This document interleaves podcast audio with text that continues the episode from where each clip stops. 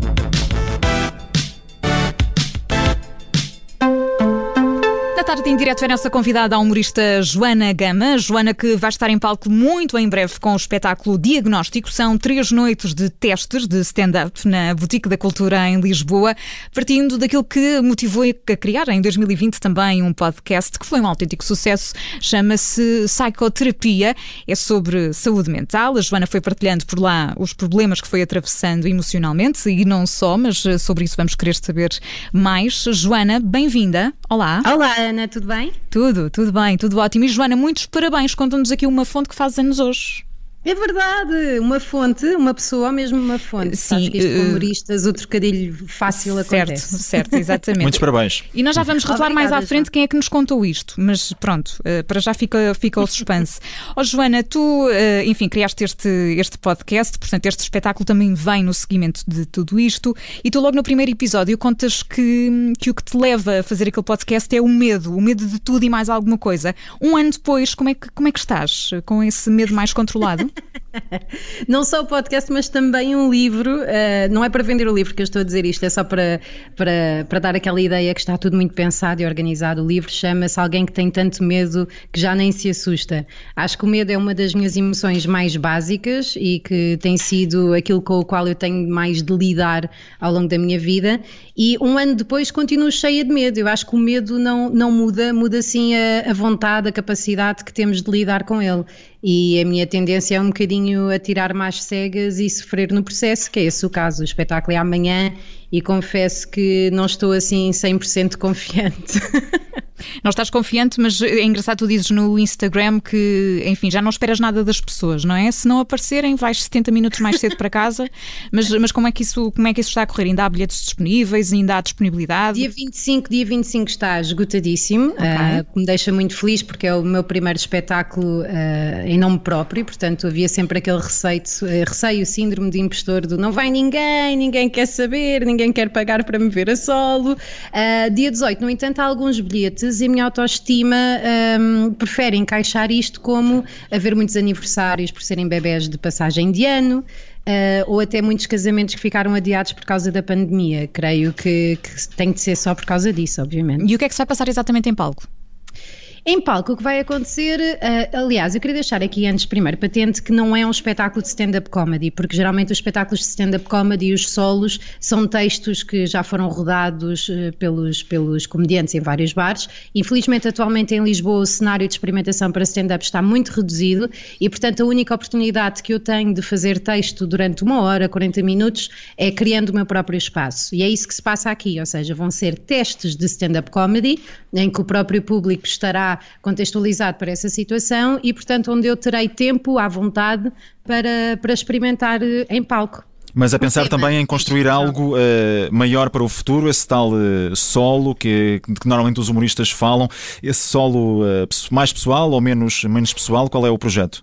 Eu acho que infelizmente tudo aquilo que eu farei será sempre pessoal porque não uhum. tenho mais nada para dizer. Uhum. Uh... Diz uma coisa, eh, quem, quem, for, quem for agora a estes teus, as tuas sessões, é, é isso uhum. que eu te queria perguntar. É, é algo que tem muito que ver com aquilo que foi e que tem sido a tua vida? Uh, algo mesmo muito pessoal ou é mais, uh, sei lá, aquele humor de observação? Uh, para nos situarmos melhor, como é que será tudo isto?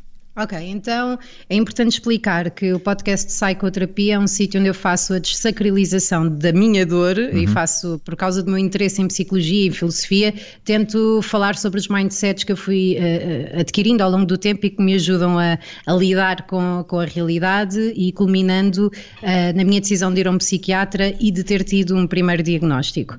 Em palco uh, é um pouco o, um, o adaptar desse, desse desabafo que eu tive no Psicoterapia psicoterapia, mas há comédia.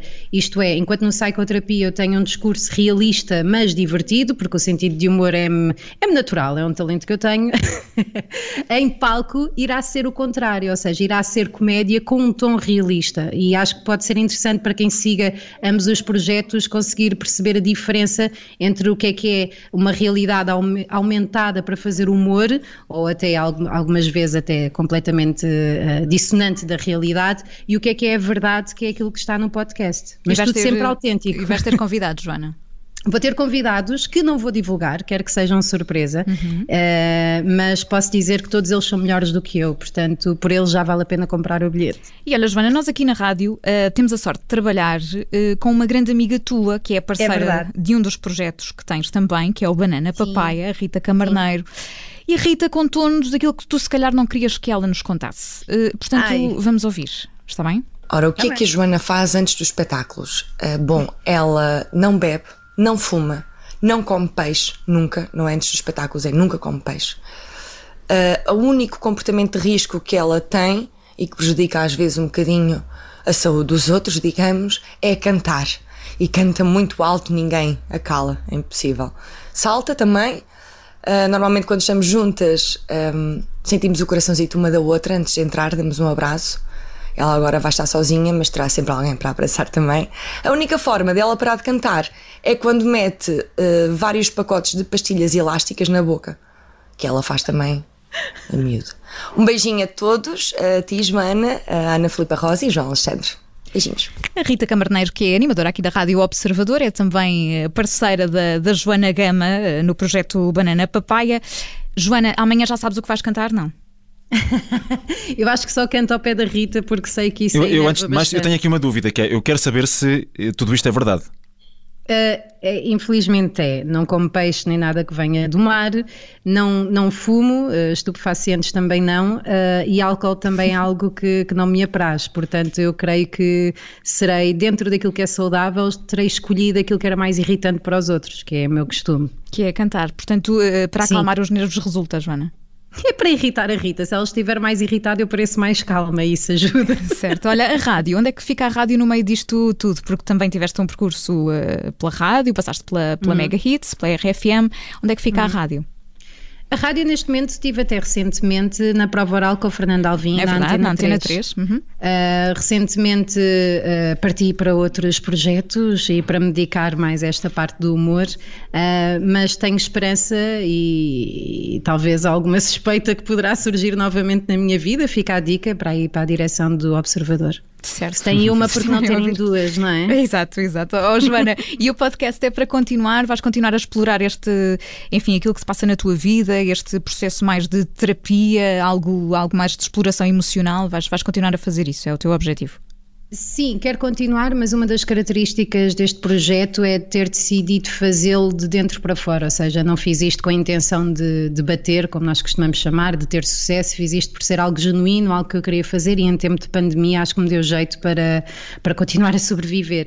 No entanto, uh, por causa disso mesmo, não assumi comigo própria um, um compromisso de, hum, de, periodicidade, até para ser mais genuíno, para não andar aí uh, como se faz em rádio, pelo menos em animação de entretenimento sempre à procura de temas para falar e blá blá blá. Não, quero que isso me surja naturalmente e a vontade de comunicar. Portanto, vou continuar a fazê-lo, nem que seja com uma decalagem de um ano ou dois entre episódios. Que, seja, que seja algo espontâneo. É engraçado, tu já, já voltaste a ouvir o primeiro episódio que gravaste e já colocaste já... tudo em perspectiva? Já, e já me deu vontade de apagar. E há pouco, quando disseste, ah, tu no primeiro episódio, eu pensei, para quê, Ana? Nunca se ouve o primeiro episódio dos podcasts das pessoas, que é quando está tudo pior. Eu estava a ter um ataque de ansiedade enquanto estava a gravá-lo. Devias ter começado pelo, sei lá, pelo meio, vá, antes de, de começar a descer. Mas o que, é que, o que, é que, não te agradava assim tanto nesse primeiro episódio? Uh, algumas das coisas que disseste ou mais a, a forma? Não, não, eu nunca me arrependo das coisas que, que, digo, senão acho que já teria mudado de personalidade. Eu acho que tenho tido bom feedback, pelo menos de mim própria, da não escolha que eu tenho em ser autêntica e destravada, vá, como as pessoas costumam dizer. Aquilo que me daria era a forma, porque foi, desde que saí da rádio, foi o meu primeiro projeto a solo e em rádio é fácil porque temos sempre uma, pelo menos em animação, não quero falar de, de outros trabalhos, temos sempre uma, uma persona, não é? é? Qualquer coisa colado a nós, mas ainda diferente. É on-air personality, não é? Exatamente. Uhum. E, hum, e naquele podcast eu decidi não a ter. Um, e, portanto, essa exposição, lá está, essa maneira de lidar com o medo, que é tirar-me sempre para a frente, confesso que, que, deu um resultado comovente, mas não muito que me orgulhe. Mas o, o feedback que foste tendo do podcast foi, foi incrível, não é? Surpreendeu-te bastante.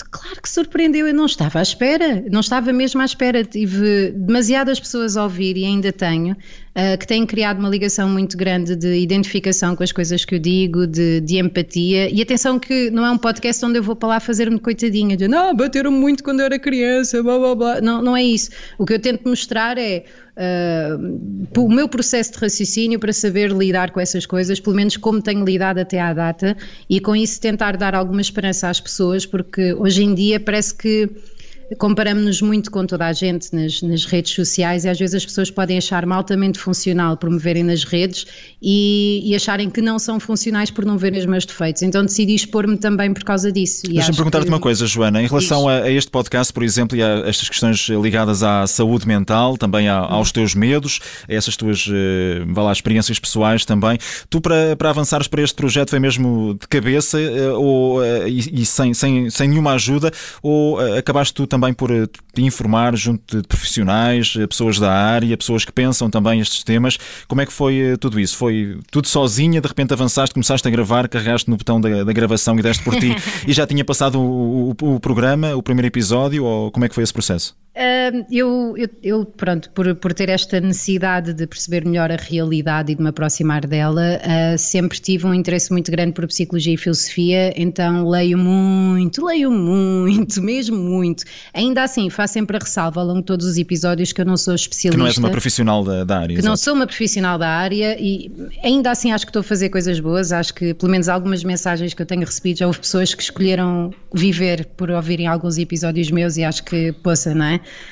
Acho que só por isso já valeu a pena eu começar a fazer um podcast, mas um, não me informei. A única coisa que eu tenho são os meus 20 anos de experiência enquanto paciente de, de terapia e o meu interesse obsessivo por estas áreas e o facto, pronto, de também gostar de pensar sobre as coisas. Deixa-me só perguntar-te outra coisa agora por um outro lado, uh, porventura um pouco mais, mais sombrio de tudo isto. Ai, uh, não, não, não, não é, não é assim tão sombrio, uh, mas é, é, é, perceber também o, o, do ponto de vista daquilo que é a responsabilidade, ou seja, nunca, isso tem que ver se calhar com esses medos sobre os quais falas, neste caso também é um medo, nunca tiveste um medo de, de estar aqui a dar alguma informação errada ou algum tipo de consideração uh, dentro do podcast que, que pudesse ter um efeito mais negativo em alguém, por exemplo. Estamos aqui a falar do, do, do feedback também mais positivo de quem, de quem ouviu, uh, uhum. mas nunca temeste que, que pudesse estar aqui a dizer alguma coisa que fosse mal entendida, mal interpretada, que pudesse gerar aqui algum isso. tipo de efeito negativo? Percebo e, e aqui, pronto, vale o que vale, mas também tirei um cursito de comunicação social, onde tirei ética, deontologia e, portanto, e também com alguma experiência de rádio, tenho alguma noção do que é que pode ser dito e até onde. Um, por exemplo, o copycat effect de, de, falar de suicídio foi uma coisa que eu tive que me informar sobre como lidar com isso e falei com a minha psicóloga e também com outros terapeutas para saber se falar sobre isso estaria a encorajá-lo e soube que não.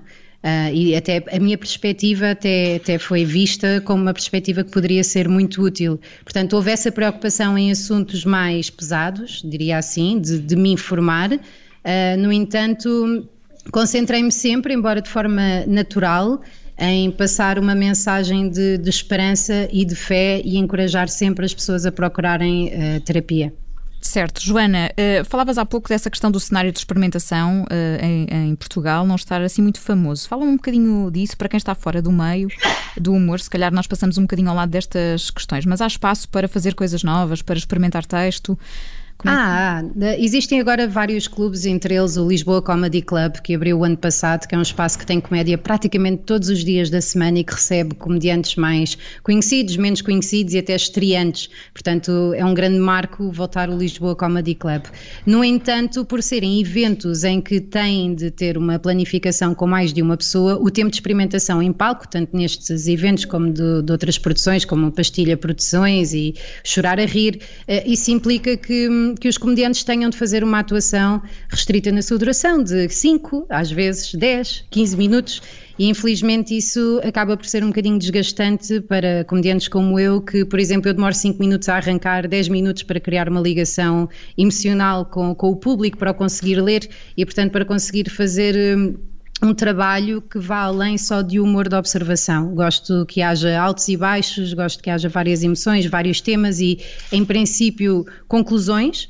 Um, e isso não é possível ser feito numa duração tão curta. E, portanto, vários comediantes de várias agências têm feito isto. A Luana do Bem também está a fazê-lo, uh, Luís Franco Bastos, Diogo Batáguas, estão todos a criar eventos em que é assumido que são momentos de, de experimentação de texto para depois conseguirem apresentar projetos mais consolidados. Mas, portanto, aqueles espaços uh, até muito típicos, por exemplo, em Londres, onde comediantes ou aspirantes a comediantes têm 5 minutos para dar o melhor perante um público uhum. muitas vezes eh, quase ofensivo, para ti não dá? Dá, consigo fazê-lo. No entanto, mas não, não é, ou seja, mas não é o teu ambiente favorito. Não é, eu, eu, gosto muito de bares, confesso, porque gosto muito de falar com as pessoas e de fazer bom crowd work, porque também há mau crowd work. Isto é falar com o público, para quem nos esteja a ouvir, não quer parecer daquelas que só diz palavras estrangeiras para parecer bem. Mas em tá. comédia falamos muito em estrangeiro. Um, eu gosto desse ambiente. No entanto, como, como percurso profissional, não vejo grande mais-valia neste momento, porque em princípio eu construirei, já tenho algum público uh, que segue o meu trabalho. Portanto, eu estar a pautar a criação de novos textos, novos conteúdos para agradar a gregos e troianos, quando só os troianos é que me interessam, acaba por ser muito desgastante para a minha autoestima. Portanto, prefiro continuar aqui o meu percurso e agarrar nas pessoas que se identifiquem comigo. Ora, são duas noites de, de testes de stand-up na Boutique da Cultura em Lisboa. Uma delas já está escutada, o dia 25 de setembro, mas amanhã ainda há bilhetes para, para ver a Joana Gama com este diagnóstico nestas duas noites. Joana, obrigada por teres tirado um bocadinho obrigada da eu. tua tarde de anos de aniversário para conversar obrigada. connosco. Portanto, olha, um dia muito feliz. Obrigada. Obrigada, um beijinho, obrigada. Obrigado. E sigam a Joana Gama nas redes sociais para estar a par das últimas novidades.